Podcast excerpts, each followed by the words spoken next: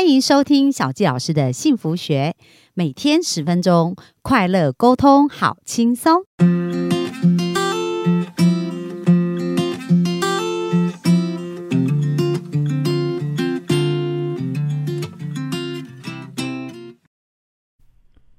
欢迎收听小教师的幸福学，非常开心又在空中跟大家见面。那这个礼拜呢，我们在聊有关于《与幸福有约》这本书。那在书中提到很多有关于幸福的一个原则哦。那我觉得很棒的是，在书中所提到的这一些幸福的原则，不仅是可以用在我们跟家庭的关系上，即使用在我们的工作啊，或者在人生的平衡上面来讲，我觉得它都是非常好用。那在这边有讲到七种习惯哦，就是如果我们在生命当中能够经常运用这七种习惯的话，那其实我们是可以创造一个我们想要的一个均衡的人生的。那这七种习惯呢，我们在之前有提到，第一个叫做主动积极，就是做很多的事情，我们呃在反应跟在。回应就是事件的发生跟回应当中，它是有空间的。那在这个回应的空间，我们有没有用一个主动积极的态度去做？然后接下来习惯二叫以终为始，就是我们要以终点的蓝图来规划我们的起点，这样子我们就可以更清楚看得出我们要前进的方向。那第三个习惯叫做要事第一，就是说最重要的事情，我们应该把它放在第一位来规划来做，而不是因为它非常的重要，然后。我们现在有很多紧急的事情，就去处理我们紧急的事情哦。所以生命当中有许多的重要的事情，它对我们人生来讲非常重要，可是它可能不是那么紧急。那如果我们生命没有把优先顺序排好，我们都一直在处理紧急，可是不见得那么重要的事，那其实我们的生命就很可惜哦。那。呃，我们在昨天也提到不断的更新，那是第七个习惯。那今天就跟大家分享习惯的四五六。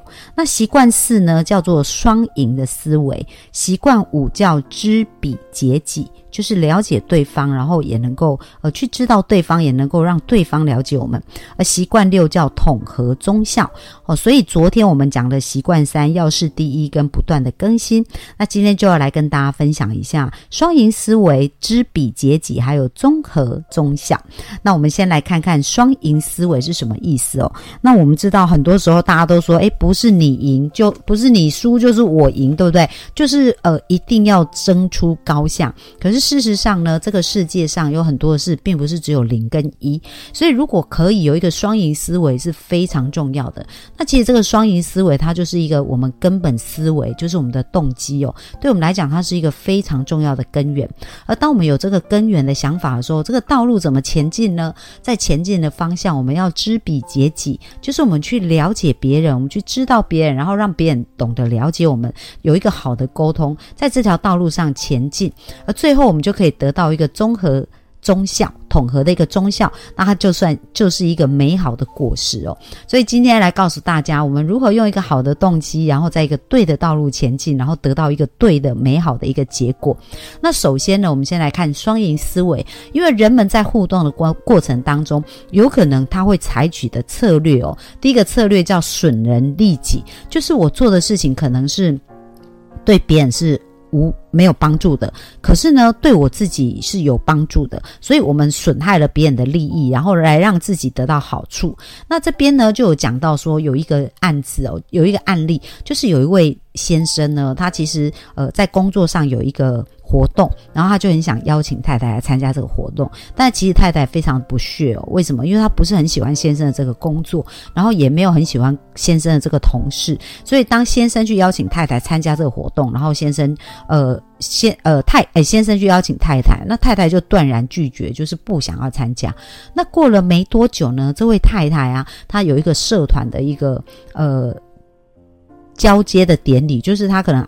呃，在社团里面担任一个蛮重要的角色，然后刚好有一个演讲，还是有一个活动，他会他他就很希望他的先生出席，所以他就邀请他的先生。那你知道吗？就是他先生呢就拒绝他，也不想参加。为什么？因为过往这个太太都是在做损人损人利己的事情，所以他得到的。呃，对应的反应也是损人利己哦，所以当他这样对他先生，他先生也用同样的方法对他，所以其实我们很重要，就是我们如果不想得到这样子的一个结果，我们先从自己开始改变。那另外一种沟通模式叫损己利人。那这也是蛮多人会不知不觉犯下的一个部分哦。就是说，呃，在损己利人，就是我们不断的牺牲自己，然后去呃去成就别人哦。那像在书中有讲到一个案例啊。那这个案例呢，就是有一个非常出色的女性。那她在读书的时候，她是辩论社的社长，然后呢，还是一个呃毕业纪念册的主编，而且呢，还是首席的那个辩论，就是首席的辩论师哦，就是呃非常的厉害。然后呢，他。就是各方面都表现得很好。那后来他大一的时候遇到他的先生，然后他就结婚。那呃没有完成学业就开始带小孩啊，然后为家庭做很多，然后对先生总是不断的牺牲啊，不断的付出。然后他得到的是什么？他现在就是不断的批评他，而且呢，他。他就是因为这样，他还是不断的去取悦他的先生，然后呃，希望改变自己。所以大家有没有发现，他在这个过程本来从一个非常优秀的一个呃自己的一个呃一个优秀的一个女性哦，然后她牺牲自己，不断的去。迎合对方的过程当中，他换来的并不是赞赏，而是更多的批评哦。然后呢，他就变得非常非常不快乐。那最后呢，他也跟他的先生就是在结婚很多年，然后生了一些小孩以后，他们也曾经去做过心理的辅导，然后希望改变他们的关系。但是呢，一直都没有改变。那最后他才认清，其实他自己真的没有问题，是他的先生没有办法认同他。然后他先生总是看他不好的地方，然后总是挑剔他一些。事情让他觉得他真的非常没有成就感，最后他觉得他不要再继续损己了，他应该要活出自我，所以他就重新再回到学校去把他的课程修完，然后呢开始爱自己哦，开始重视自己。那后来呢，虽然他跟他先生离开，带着孩子，可他重新规划出一个新的生活，然后活出自己的生活。所以在这边我们可以看到哦，就是说在一个生命当中，我们应该经常去思考的是双赢的思维。那不是只是考虑到我。而是把我变成我们，但是在我们的一个过程当中，如何都要双赢。那在书中也提到一个我觉得非常棒、很有意思的一个案例，就是讲到说，其实呃有一对父母，他们因为意外，然后突然就事故，然后父母就都走，就留下一些遗产。那留下这些遗产以后呢，孩子就要来分家产。那这个家产并不是很多钱，不是钱的概念哦，而是呃，其实他们希望留下一些纪念他们父母的一些东西。那一开始大家在呃在争这些家产的时候，其实是呃气氛不是很好，而且大家就没有很愉快。那后来呢，这个哥哥他学习了这个七大原则的时候，他就想说，嗯，那希望以双赢的思维来做，所以他就跟兄弟姐妹集合在一起，就跟他们讲说，好，那我们现在来。做重新的调整。那第一个就是我们先把这些遗产呢，把它清单列出来。那第二个就是我们的目标呢，我们在分这个遗产的过程当中，是希望我们的家庭透过这个过程可以更加的团结，而且能够更加纪念我们的父母对我们生命当中留下的一些好的影响力哦。那第三个呢，就是呃每个人呢都可以挑自己想要的东西，把它写下来。可是我们在选的时候，我们要为其他人着想。这个是我们在做这件事情的时候，同时要思考的。那第四个呢，就是我们选好东西的时候，我们就要把它圈起来，因为他们是不是有一个呃遗产的清单？然后圈出来以后呢，呃，他呢要去分享这件事为什么对他非常重要，为什么他想要这件事情？所以呢，他们就定定了这个规则以后，那所有的人在一起就开始分享他圈出来的物品，然后为什么他想要这一些事情？那当然呢，有一些部分可能。是重叠，不同的兄弟姐妹可能要同一个东西，但是当他们在分享这件事对他的价值跟为什么他要这样做的时候，诶，那其他的兄弟姐妹也会开始去思考说，哦，原来他是有这样子的想法，而对他来讲，可能他的这个纪念价值比我更重要，所以他们就会很和平、很顺利的就把这一些事情，呃，能够去做一个礼让。所以透过这样子的一个过程呢，他们不仅没有争吵，后来在这个过程当中。诶，他们就得到一个很好的结果，而且他们真的也更加团结，然后也回想起他们跟父母当中互动一些美好的经验，所以这就是一个双赢的思维哦，就是不是说呃我是损人利己或者损己利人，我同时呢都在这个部分里面去做这些事，让我们变得更好。那这是在这个第。四个习惯里面所谈到的，那接下来我们讲到第五个习惯叫知彼解己哦。那非常重要，就是说在沟通的一个过程当中啊，很多时候我们呃是要这个生命是要变成到更美好的地方，可是很多的痛苦呢，就来自于沟通不良，或者是这在沟通的一个过程当中彼此误解。那书中也是提到一个案例，就是有一对夫妻呢，那这个太太啊，她在买冰箱，她就电器用品，她就非常坚持一定要买一。一个牌子叫冷冷若牌，但这个牌子其实它不是非常的呃。不是非常的知名哦，也不是很容易买到。然后呢，在他们居住的城镇里面没有的时候，他太太甚至要开车开了可能三四个小时，然后到有这个牌子的地方去买。那这先生就觉得他很不能理解，而且他们的经济其实刚结婚也没有很多钱。那冷落牌的这一个牌子呢，其实相对价格又比较高，所以他就常常因为这样子就觉得太太很没效率，然后再跟太太争执说：呃，我们从效率或从各方面来讲，我们根本就是为什怎么要做这件事？所以这件事就造成他们的一些冲突点。可是有一次，呃呃，在他们结婚几年后呢，他们就搬到夏威夷，因为这个先生他需要去夏威夷教书教一段时间。而到夏威夷的时候，是真的买不到这个牌子。那后来呢，他们就买了其他的牌子。那有一天，他们就在聊天哦，他先就开始好奇说：“诶，那为什么你就是一定要？”他就说：“诶，你看我们现在买这个牌子，虽然不是冷落牌啊，但是这个牌子的电器用品也蛮好用的。”他太太就是说：“诶，对呀，是蛮好用”所以这时候先生就问他说：“那为什么你那时候会一直坚持要买这个牌子呢？”那太太就告诉他他的故事哦。他就说，其实他在小时候啊，他看到他父亲非常辛苦的养家。他父亲是一个高中老师，然后呢，为了要养这个家，他又要去兼职工作。那当时他就是在卖电器用品，而电器用品在卖的过程当中呢，他做生意也是有时好时坏嘛，所以在生意里面也是有遇到一些瓶颈跟挑战。可是这个冷落牌的老板哦，这个原厂是非常有爱的，就在爸爸最辛苦、最难过的时候，他还甚至融资给爸爸，让爸爸去度过那个难关。所以呢，而且他爸爸也因为卖了这个冷落牌，后来卖得很好，让他们家能够。他爸爸可以顺利的把这些孩子抚养长大，所以他对这个牌子其实是有一个特别的感情，而且也非常感激这种感觉。所以大家有没有发现哦？这个先生就发现哇，原来以前他都没有去知彼，没有去好好认真的听他的太太的为什么，只是一直站在自己的立场看一些事情，所以就导致于他们的沟通有一些呃。不一样，就是有一些不是很顺畅的地方哦。所以在知己解彼里面呢，呃，知彼解己里面就是很重要。我们首先要真的去了解对方真正想要这件事情的动机跟为什么。那接下来我们才有办法去让帮助别人了解我们的想法。那帮助别人了解我们的自己的想法的时候呢，也不应该是以一个就是说，哎，你应该或者你要怎么样，而是呢，能够去好好的沟通，给予他。回馈，然后让他可以更加的理解哦。那在这边，其实我觉得，呃，有一件有一个部分也蛮好，就是特别是用在跟青少年沟通。大家知道哦，因为青少年他们很有自己的想法嘛，然后也很讨厌被管。那我想，我们大家都曾经有过青少年，可是我们那时候不喜欢父母管我们，但是我们成为父母的时候，好像就成为很会管孩子的父母喽。所以，我们应该常常用三句话来问我们自己哦，就是该不该。或者是能不能，或者是想不想哦？比如说，孩子该不该做这件事情呢？那其实该不该就是价值层面。那孩子能不能做这件事情呢？能不能就是讲到能力，或者我们想我们的另一半。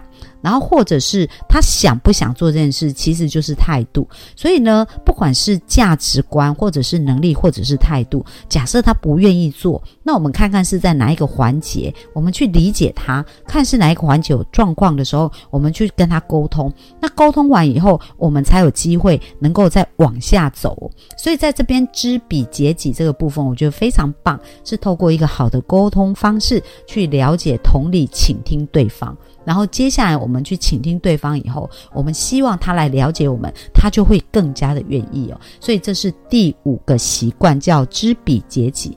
那第六个叫统合忠孝。这边呢，其实他谈到，如果当我们呃超我们重点啊，就是我们在解决很多事情，我们应该是要超越你我。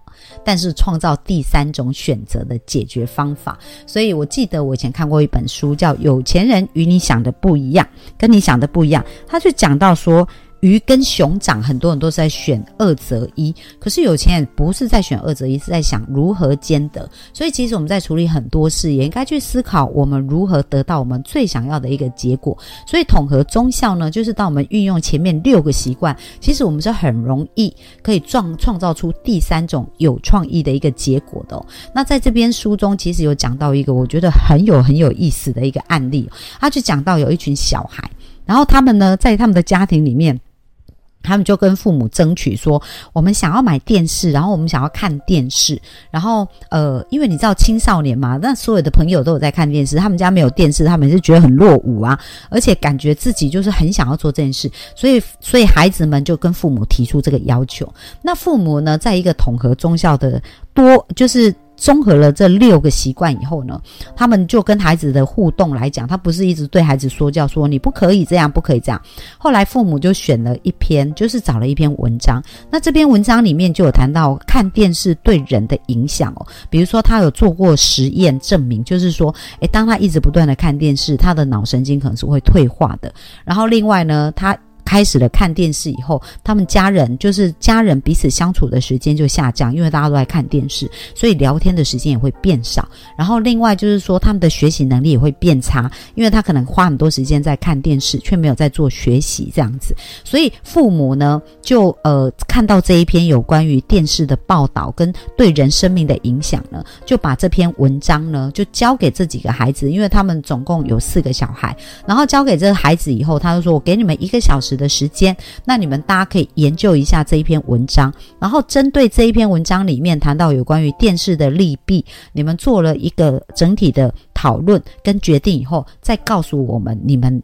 的决定是什么？所以非常重要的哦，在这一个过程当中，父母并没有用他的一个父母的角色去呃告诉孩子应该怎么做，而是在跟孩子做一个共同讨论。但是因为父母的视野比较多，而且他们的资讯比较广，所以他给一个孩给孩子更多宽广的一个部分，然后留给他们讨论空间。然后经过一个小时呢，那其实孩子在讨论就有很多不同的观点哦，就是是姐姐姐姐其实是非常喜欢看电视嘛，但是哥哥。哥就提出他论点，他就说：“嗯，我也觉得这这这篇文章讲的很有道理。如果我们一直看电视啊，然后电视里面有一些不好的节目啊，他们的一些角度啊，可能会影响比较小的弟弟妹妹，他们没有判断能力，所以对他们也会有影响。然后这些小的弟弟妹妹就说：对啊，我也很喜欢跟哥哥姐姐聊天。如果大家都在看电视，爸爸妈妈都在看电视，那我们也没有时间聊天。所以大家就各自在不同的角度里面去讲了他们的想法。然后其中还有一个讲说：对。”对啊，有一次我看到电视那个很可怕的画我晚上都不敢睡觉，都一直做噩梦。所以他们综合了大家的想法，诶，他们就有一个共识了。因为姐姐就说：“那这样好了，那这样子我们大家是不是？”觉得看电视也蛮好，可是我们要慎选节目，还有看电视的时间也要控制。所以后来他们就定出一个标准，就是他们呃，就是看什么样的节目，而且一天只看一个小时的电视节目。那其他的时间呢，他们就会去做一些有意义跟呃家人相处的事。然后他们讨论完毕，就请他们的爸妈进来，然后就把这个电视公约跟爸妈讲。那爸妈也觉得说，诶，他们这样子自我约束，而且这个公约也很好，所以爸妈也觉得 OK。所以后来就买了电视。那很神奇的哦，就是这些孩子定出这些标准以后，其实这些孩子彼此都很努力的去互相监督，然后去互相的帮助彼此。所以他们虽然有了电视，但是大家不会一直想要看电视，反而是有效的去运用这个电视跟呃他们原来所设定的一些标准。所以大家有没有发现很有意思哦？如果一个家庭他们生命可以像我们刚刚举到了很多的故事啊，跟很多的案例这样子，你会不会觉得你很喜欢回家？会不会觉得你很想要？跟这样的人一起互动，然后会觉得你的生命有许多美好的事情都在发生。那我想要鼓励大家，不管我们现在是单身，或者是我们已经有家庭，或者是我们正在渴望跟期待家庭，那每所有的事情都有机会可以变得更好。那本周呢，在幸福有约里面跟大家的分享呢，也期待能够对大家有一些帮助。那希望大家都能够朝向幸福的道路前进。那另外呢，在下个礼拜我们要播放啊，其实我觉得下礼拜的节目也超超级。精彩哦！下礼拜我们也请到一个种子达人哦，就是他用种子法则呢，把他人生各个圆满面包哈，包括翻转他的负债，翻转他的亲密关系，也翻转他。它的健康关系哦，它都有很巨大的一个改变。所以下个礼拜我们就会继续再跟大家聊一聊有关于如何用种子来圆满我们的人生。那最后一样，我们呃希望大家听到最后，然后也会送给大家一个幸福的好礼物哦。好，那这就是我今天的分享，谢谢大家，拜拜。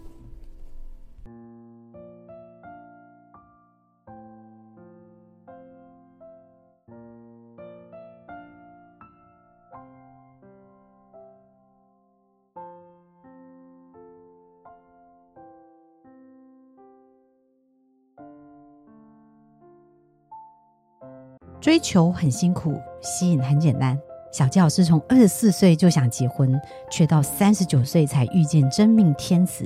或许现在的你跟以前的我一样，无法理解为什么这么努力却得不到想要的幸福。后来我透过吸引理想伴侣三步骤，改变我潜意识的限制性信念，在三个月就吸引到我的另一半，而且十年来幸福成为我们的持续进行式。你想要脱单吗？想要快速吸引理想另一半吗？小鸡老师和陆队长合作，将在二零二二年一月二十六号举办《爱情吸引力法则：种出我的理想伴侣》线上讲座，让你不仅可以拔除限制性信念，更可以定做一个理想他。小教师已经帮助许多人在一百天内吸引到理想伴侣。如果你迫不及待要奔向幸福，赶快点击节目下方链接报名，牵起你美好的姻缘线。